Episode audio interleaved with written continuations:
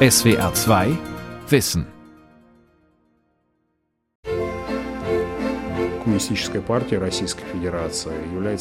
Die Kommunistische Partei der Russischen Föderation ist eine marxistisch-leninistische Partei. Lenin war einer der größten Politiker nicht nur des 20. Jahrhunderts, sondern der gesamten Weltgeschichte.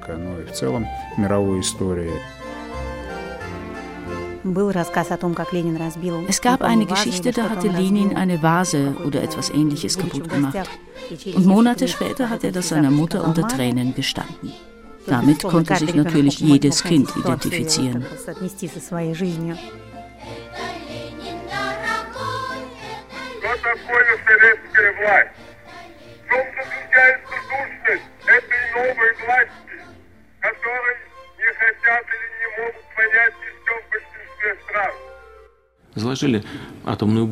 Er hat eine Atombombe unter ein Gebäude namens Russland gelegt. Später ist sie explodiert. Heute ist Lenin eine für mich sehr negativ gefärbte Figur. Ich denke, wenn er noch länger gelebt hätte, wäre er nicht besser als Stalin gewesen. Lenin, ein Mythos verblasst, von Gesine Dornblüt. Ulyanowsk, eine Industriestadt an der Wolga. Rund 600.000 Einwohner. Hier werden russische Autos und russische Flugzeuge hergestellt. Vor allem aber ist Ulyanowsk für seinen berühmten Sohn bekannt, Wladimir Ilyich Ulyanov. Kampfname Lenin. 1870 wurde er hier in eine Akademikerfamilie hineingeboren. Damals hieß der Ort noch Simbirsk. Lenin wurde marxistischer Theoretiker und Revolutionär. Er gründete die Sowjetunion, den größten Staat der Erde, der den Menschen eine helle Zukunft versprach aber Gewalt und Unterdrückung brachte und nach 70 Jahren im Chaos versank. Lenin lebte nur ein gutes Jahr in dem von ihm geschaffenen Staat. Er starb am 21. Januar 1924 vor 100 Jahren. Aus diesem Anlass wiederholen wir diese Sendung, die bereits 2020 entstand. In diesem Saal befindet sich alles, was mit der Familie Wladimir Iljitsch Lenins zusammenhängt. Ein quaderförmiges Betongebäude, die Lenin-Gedenkstätte in Ulyanowsk. Alexander Kruglikow muss ständig grüßen. Die Garderobenfrau, die Kassiererin, die Damen von der Aufsicht. Kruglikow, Jahrgang 1951, war lange Chef der Kommunistischen Partei in der Region. Er kennt die Gedenkstätte, seit sie 1970 zum 100. Geburtstag des Revolutionsführers eröffnet wurde. Vom alten Simbirsk ist fast nichts mehr übrig, mit Ausnahme einiger Straßen, inklusive der Ulica Maskowskoja. Dort wohnte die Familie Ulyanov, während Wladimir Iljitsch aufs Gymnasium ging. Zügig durchmisst Kruglikow den großen Ausstellungssaal, vorbei an unzähligen Statuen des Arbeiterführers. Lenin stehend auf einem Panzer, Lenin schreibend über ein Heft gebeugt, Lenin mit Schirmmütze, Lenin, wie er zum Volk spricht. Lenin hat die Stadt mit 17 Jahren verlassen, nach dem Abschluss des Gymnasiums, und ist nie zurückgekommen. Er hat sich an der Universität von Kasan für Jura eingeschrieben, aber wegen der Teilnahme an Studentenprotesten wurde er dort bald ausgeschlossen und verbannt. Später kam er nach Petrograd, leitete dort das Kampfbündnis zur Befreiung der Arbeiterklasse und nahm an der Gründung der russischen Sozialdemokratischen Arbeiterpartei teil, der Partei der Bolschewiki. Ich denke, der Rest ist Ihnen bekannt. Der Teppich, die Transparente, die Hintergründe der Vitrinen, alles ist rot. Ein gewaltiges Relief an der Wand zeigt Arbeiter, Soldaten, gereckte Fäuste. Wir sind jetzt im Saal des Triumphzuges der Sowjetmacht in Russland nach der Oktoberrevolution. Ein Modell des zaristischen Russlands steht da, mehrere Quadratmeter groß. Nacheinander leuchten einzelne Regionen rot auf. Die Reihenfolge zeigt den Vormarsch der Roten, der Bolschewiki, nach der russischen Revolution 1917. Im Februar 1917 hatten mehr als 100.000 protestierende Arbeiter und Soldaten die Abdankung des Zaren erzwungen. Auf die Monarchie war eine liberale Übergangsregierung gefolgt. Die wiederum wurde ein gutes halbes Jahr später von den Bolschewiki gestürzt, die sogenannte Oktoberrevolution. Der anschließende Bürgerkrieg dauerte bis 1922. Dann gründeten die Bolschewiki die Sowjetunion mit ihren Unionsrepubliken, regiert von einer Partei, der KPDSU, der Kommunistischen Partei der Sowjetunion. Was heißt Sowjetmacht? ist eine der wenigen erhaltenen Tonaufnahmen Lenins. Er war kein guter Redner, sprach fahrig, konnte das R nicht richtig aussprechen. Zum ersten Mal in der Welt ist die Staatsmacht bei uns in Russland so organisiert, dass nur die Arbeiter, nur die werktätigen Bauern unter Ausschluss der Ausbeuter Massenorganisationen bilden, die Räte. Und diesen Sowjets ist die gesamte Staatsmacht übertragen. Das ist der Grund, weshalb die Sowjetmacht, wie die Anhänger des Kommunismus in den einzelnen Ländern auch immer verfolgt werden mögen, weshalb die Sowjetmacht unvermeidlich, unausbleiblich und in nicht ferner Zukunft in der ganzen Welt siegen wird. Die Kommunistische Partei Russlands, KPRF, ist unmittelbar aus der KPDSU hervorgegangen. Sie hat sich nach dem Ende der Sowjetunion lediglich umbenannt. Der Vorsitzende des Zentralkomitees heißt seit 1993 unverändert Gennady Sjuganov. In den Regionen Russlands verfügt die Partei noch aus Sowjetzeiten über gut funktionierende Strukturen. In der Staatsduma sind die Kommunisten seit Gründung des unabhängigen Russlands in der Opposition, stimmen aber in vielen wichtigen Fragen mit der Regierung ab. Die Programmatik Lenins scheint demnach zu verblassen, auch wenn die kommunistischen Funktionäre anderes behaupten. Unsere Partei ist leninistisch-marxistisch. Lenin war einer der größten Politiker nicht nur des 20. Jahrhunderts, sondern der gesamten Weltgeschichte. Juri Afonin, Jahrgang 1977, Abgeordneter der Staatsduma und bis heute großer Lenin-Verehrer, stammt aus Tula, rund 200 Kilometer südlich von Moskau. Er kommt jedes Jahr nach Ulyanowsk, um die Lenin-Gedenkstätte zu besuchen. Lenin gab Losungen aus, die jedem Bewohner des Landes nahe waren. Die Fabriken den Arbeitern, Boden den Bauern, Frieden den Völkern, alle Macht den Räten. Lenin hat, indem er den Sowjetstaat gründete, die Weltordnung geändert. Sogar viele kapitalistische Staaten waren nach der großen sozialistischen Oktoberrevolution gezwungen, auch bei sich soziale Veränderungen vorzunehmen, um Revolutionen zu verhindern. Das Gedenken an Lenin war von Anfang an propagandistisch verzerrt. Der Revolutionsführer starb bereits 1924 im Alter von 53 Jahren, vermutlich an heftigen Durchblutungsstörungen oder an einem Schlaganfall. Die genaue Todesursache wurde den Bürgern vorenthalten.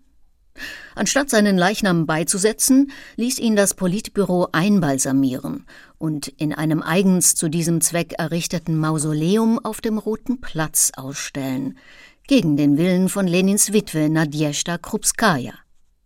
Der britische Lenin-Biograf Robert Service schreibt, die bolschewistische Führung habe damals verkündet, dass Fabrikarbeiter an die Behörden geschrieben und um Konservierung und Ausstellung Lenins gebeten hätten.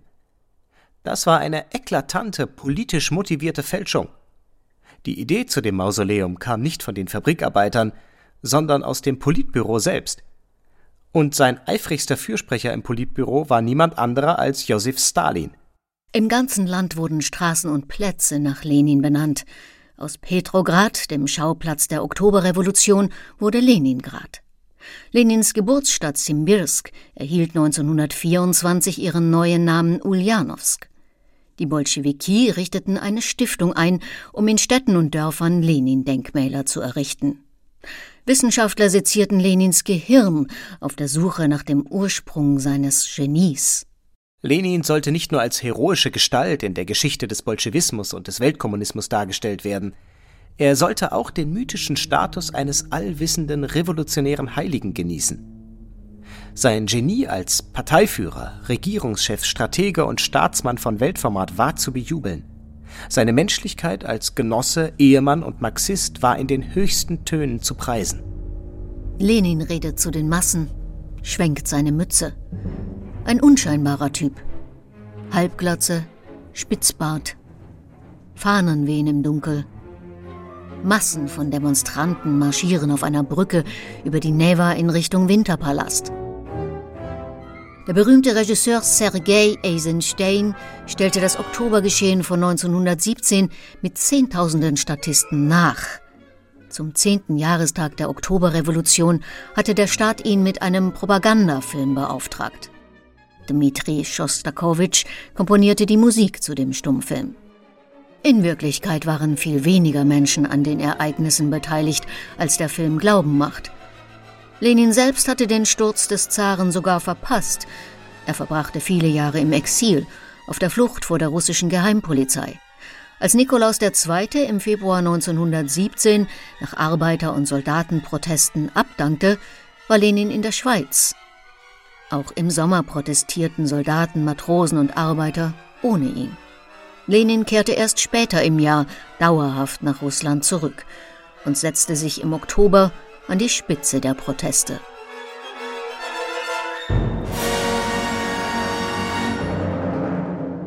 Lenin wurde also im Nachhinein zum Anführer der Massen stilisiert. Kinder waren dieser Propaganda von klein auf ausgesetzt. Bereits 1918 hatten die Kommunisten eine Jugendorganisation gegründet, den Komsomol. Ab 1922 hieß er Leninistischer Jugendbund. Bald kamen die Pionierorganisation Wladimir Ilyich Lenin für die 10- bis 15-Jährigen dazu und die Oktoberkinder für 7- bis 9-Jährige. Das Lenin-Mausoleum auf dem Roten Platz war der Höhepunkt der Verklärung. Zu Sowjetzeiten kamen jedes Jahr bis zu 2,5 Millionen Besucher. Das Mausoleum ist an fünf Tagen der Woche von 10 bis 13 Uhr geöffnet. Die Schlange ist mehrere hundert Meter lang. Die Vorschriften für Besucher sind streng. Am Eingang im Mausoleum wacht ein Soldat. Große platte Mütze, ernster Blick. Ein paar Stufen führen hinunter. Es ist schummrig und kühl. Der nächste Soldat weist nach rechts. Nicht stehen bleiben. Dann der Sarg. Hinter Glas. Lenin ist indirekt ausgeleuchtet. Spitzbart, Anzug, Krawatte, wächserner Teint. Zum genaueren Hinsehen bleibt keine Zeit. Der nächste Soldat weist bereits den Weg nach draußen. Wieder draußen auf dem Roten Platz. An der Kremlmauer folgt eine Reihe mit Gräbern. Eines ist mit roten Nelken bedeckt. Das von Josef Wissarionowitsch Djugaschwili. Kampfname Stalin dem Nachfolger Lenins. Stalin überzog das Land mit systematischem Terror und einem System von Arbeitslagern. Millionen Menschen wurden deportiert, ausgebeutet, umgebracht. Stalin selbst starb 1953 und fiel wenig später in Ungnade. 1956 distanzierte sich sein Nachfolger, der damalige Generalsekretär der KPDSU, Nikita Khrushchev, in einer berühmten Parteitagsrede von den Verbrechen des Diktators. Damit leitete er eine Entstalinisierung und die sogenannte Tauwetterperiode ein. Die Zensur wurde ein wenig gelockert, Stalin-Denkmäler fielen, die Lenin-Denkmäler aber blieben, erläutert der Moskauer Geschichtslehrer Leonid Katzwa Die Шестидесятники, die Intellektuellen der 60er Jahre, kritisierten die Sowjetmacht, beriefen sich dabei aber auf Lenin. Damals gab es viele Witze, die dem Muster folgten. Lenin sieht unsere jetzige Wirklichkeit und dreht sich im Grabe um. Stalin wurde vom Sockel geholt, Lenin hingegen war eine heilige Kuh, die man nicht antasten durfte. Svetlana Müller wurde 1974 in Leningrad geboren. Heute leitet sie Panda Platforma, einen Treffpunkt für osteuropäische Kultur in Berlin. Картинка Ленина в детстве была очень розовой. In meiner Kindheit war mein Bild von Lenin sehr rosig. Er wurde nicht angebetet, aber es fehlte nicht viel dazu. Und während zu Hause über Stalin schlecht geredet wurde, war das in Bezug auf Lenin sehr lange nicht der Fall. Vielleicht hing das damit zusammen, dass die Archive geschlossen waren. Ich habe erst viel später erfahren, was in den 20er Jahren passiert ist. Vom bolschewistischen Terror wusste ich damals sehr wenig. Lenin galt als eine Art Gegensatz zu Stalin. In der Art, wenn Lenin am Leben geblieben wäre, wäre all das nicht passiert. Und so grub sich das Bild vom guten Lenin immer tiefer in das Bewusstsein ein. Ich kenne alle möglichen Lieder, zum Beispiel über den jungen Lenin. Und dann ging es irgendwie weiter mit dem Oktober, der vor der Tür steht.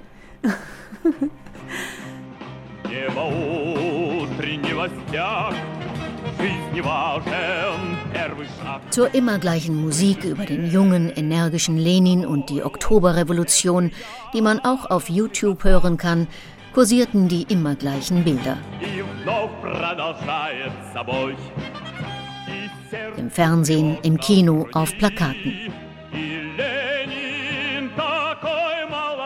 Lenin im Kreis von Kindern, junge Pioniere mit Halstüchern beim Marschieren, Komsomolzen, die die rote Fahne grüßen und dergleichen mehr.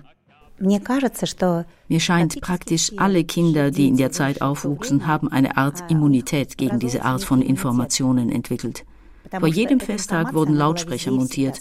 Von überall strömte dieses Der junge Oktober steht vor der Tür oder ähnlicher Quatsch auf dich ein. In der Schule war es eine einzige Gehirnwäsche, im Kindergarten Gehirnwäsche. Von allen Seiten guckte Lenin von Porträts auf dich herab. Dann kam die Perestroika, der Umbau des Sowjetsystems. Michail Gorbatschow 1985 mit 54 Jahren zum Generalsekretär der KPDSU gewählt, wollte das Land modernisieren. Bis dahin hatten vor allem greise alte Männer an der Staatsspitze gestanden.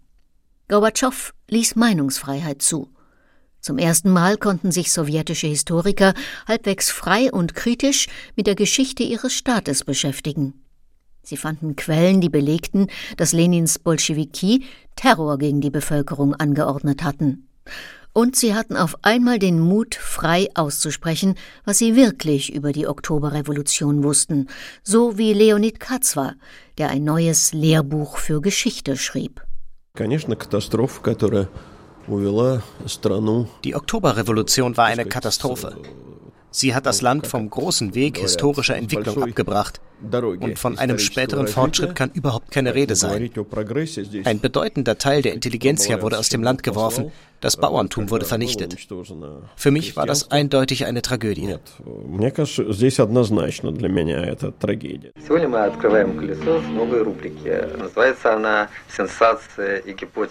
1991, die Sowjetunion existierte noch, wagte der Leningrader Untergrundmusiker Sergei Kuryochin etwas Unerhörtes.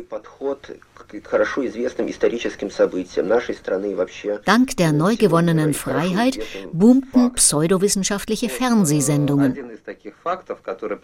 Kujochin parodierte sie, wie man noch heute auf YouTube nachsehen kann. Er setzte sich vor eine Bücherwand, mimte einen Historiker und sprach über Lenin. Ich habe hier einen Auszug aus einem Brief Clara Zetkins an Rosa Luxemburg. Gestern war Valadja hier. Valadia ist die Koseform von Wladimir. Er hatte es sehr eilig und bat um eine Kleinigkeit zu essen. Besonders wollte er Pilze. Ausschweifend führte Kujochin den angeblichen Nachweis, dass Lenin zu viele halluzinogene Pilze gegessen und sich am Ende selbst in einen Pilz verwandelt habe. Guru der Guru der Untergrundmusik schwadronierte im Fernsehen darüber, dass Lenin ein Pilz sei. Das war völlig surrealistisch. Es hat sich sehr schnell unter der Jugend verbreitet. Das war die Zerstörung aller ethischen Normen. Es war ein Durchbruch.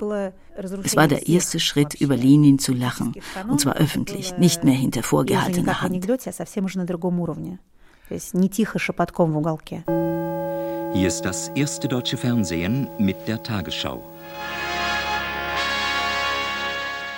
Die Union der Sozialistischen Sowjetrepubliken, UdSSR, existiert seit heute 18 Uhr auch völkerrechtlich nicht mehr. Hier im Kreml, wie in Moskaus Botschaften in aller Welt, wurde die sowjetische Flagge durch die russische ersetzt. Am 25. Dezember 1991 wurde aus der russischen Teilrepublik ein neuer Staat, die russische Föderation. An ihrer Spitze Präsident Boris Jelzin. Jelzin hatte nicht nur die Auflösung der Sowjetunion vorangetrieben, er versuchte insgesamt mit dem Kommunismus und mit Lenins Erbe aufzuräumen, stieß dabei aber an Grenzen. Per Erlass verbot er die kommunistische Partei, ein Gericht hob das Verbot wieder auf. Die Stadt Leningrad bekam ihren historischen Namen St. Petersburg zurück. Ich erinnere mich, was die alten Frauen auf den Bänken geredet haben. Sie sahen die Veränderungen äußerst negativ. Viele meinten, sie würden niemals St. Petersburg sagen und haben sehr geflucht. Während die meisten Nachfolgestaaten der Sowjetunion die Lenin-Denkmäler in den 90er Jahren entfernt haben, stehen in Russland, laut einer Zählung der BBC aus dem Jahr 2017, noch sage und schreibe 2771 Stück. Auch Straßen und Plätze tragen weiter Lenins Namen, weil die Bewohner das so wollen, sagt der kommunistische Duma-Abgeordnete Juri Afonin. Ich war neulich in der Provinz unterwegs. Da gibt es eine kommunistische Straße. Es gab den Versuch, sie umzubenennen. Die Bevölkerung hat sich dagegen gewehrt. Und nun heißt die erste Hälfte weiterhin kommunistische Straße, dann kommt eine Kirche und die zweite Hälfte heißt Kirchenstraße, so wie sie vor der Revolution hieß. Da hat die Regierung einen klugen Ausweg gefunden. Dieses sowohl als auch ist typisch für den heutigen Umgang Russlands mit seiner Geschichte. Präsident Wladimir Putin, seit dem Jahr 2000 an der Macht, will Russland wieder zu einer Großmacht machen. Er beruft sich auf eine tausendjährige Geschichte des Staates, die er als eine Abfolge von Siegen darstellt. Brüche kommen darin nicht vor.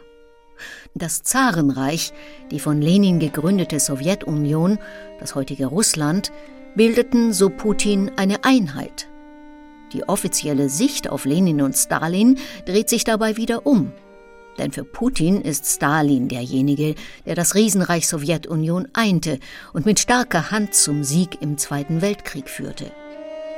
Stalins grauenhafter Terror gegen das eigene Volk wird heute zwar auch offiziell erwähnt, aber überlagert vom Bild des starken Führers, der die Industrialisierung vorantrieb. Auf verschiedenen offiziellen Veranstaltungen, von denen der Kreml Mitschnitte auf seiner Website veröffentlicht hat, kritisiert Putin Lenin immer wieder scharf, so zum Beispiel 2016. Er hat eine Atombombe unter ein Gebäude namens Russland gelegt. Später ist sie explodiert. Die Revolution war überflüssig. Putin präzisierte später, was er damit meint. Lenin habe die staatliche Einheit der Sowjetunion auf dem Gewissen. Lenin war dafür, den Sowjetstaat auf der Basis vollständiger Gleichberechtigung zu bauen, mit dem Recht der Regionen aus der Sowjetunion wieder auszutreten. Das war eine Zeitbombe unter dem Gebäude unserer Staatlichkeit. Stalin, ein Gestalter, Lenin, ein Zerstörer, so stellt es Russlands Präsident derzeit dar. Was in der Sowjetunion geschah, die Politik der leninsch-stalinschen Modernisierung, war ein einheitlicher Prozess. Wenn es darum geht, wer eine Bombe unter die Staatlichkeit gelegt hat, es waren wohl eher Gorbatschow und Jelzin, die die Sowjetunion zerstört haben.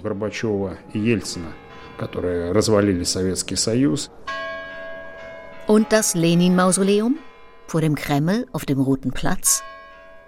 Bereits Boris Jelzin ordnete an, den Leichnam des Revolutionsführers zu bestatten und schreckte dann doch davor zurück.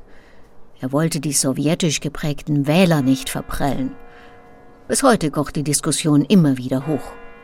Besonders lautstark tat sich Wladimir Medinsky hervor, lange Zeit Abgeordneter der Regierungspartei Einiges Russland in der Staatsduma und später Kulturminister unter Putin.